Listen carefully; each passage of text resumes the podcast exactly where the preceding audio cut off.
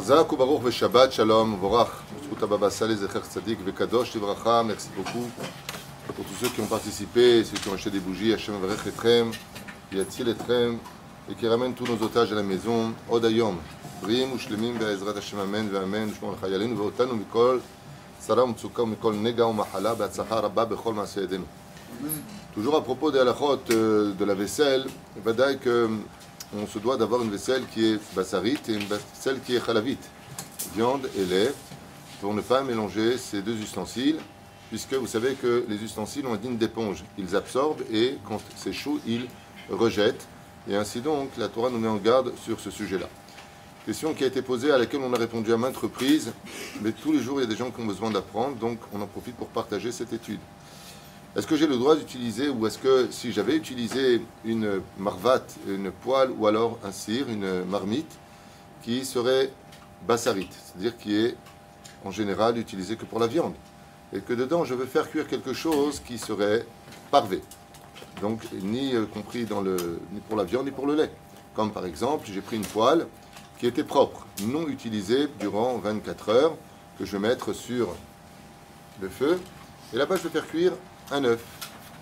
Est-ce que cet œuf-là, ensuite, quand je le verserai dans mon assiette, je peux consommer avec des laitages Iken, je peux tout à fait le faire, et à plus forte raison si je me suis trompé.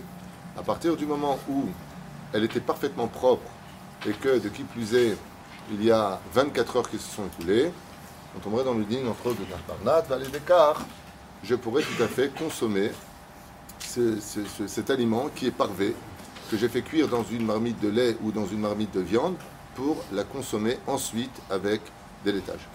De décider de faire cuire l'œuf. Alors, à émettre Ken, à Valvada, que si tu as une marmite de, lait pour le lait, une marmite de viande pour la viande, on va dire dans le cas où Béhémet, la personne s'est trompée. Maintenant, euh, moi j'ai eu un cas, hein, il y a très longtemps de cela, où il y avait qu'une. Euh, j'étais dans un zimmer cachère qui n'est loué qu'à des gens qui sont strictement religieux, donc j'ai pas eu ce problème-là. En général, j'amène mes ustensiles quand je vais quelque part.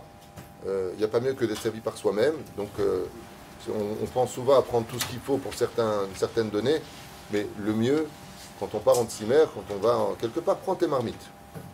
On dépense pour beaucoup de bêtises. Des marmites aujourd'hui, ça coûte pas cher. comme ça, tu es tranquille. Euh, il y avait une, poêle. D'accord? Je ne vais pas appeler. Je vais, cette poêle, elle est bassarite ou elle est khalavite? Pourquoi? Elle était propre, elle n'a pas été utilisée pendant une semaine, il n'y avait personne. Voilà que je peux faire cuire dedans ce que je veux en parvé. Sinon, je suis obligé d'appeler. Et en parvé. Et ensuite, je peux tout à fait le consommer avec, euh, Bezrat Hashem, euh, des aliments qui seront euh, selon mon choix. Si je veux faire la viande, le lait, peu importe. Pourquoi? Parce que il ne sera pas au premier degré de donner le goût de ce qui en sortira, mais il donne le goût au goût.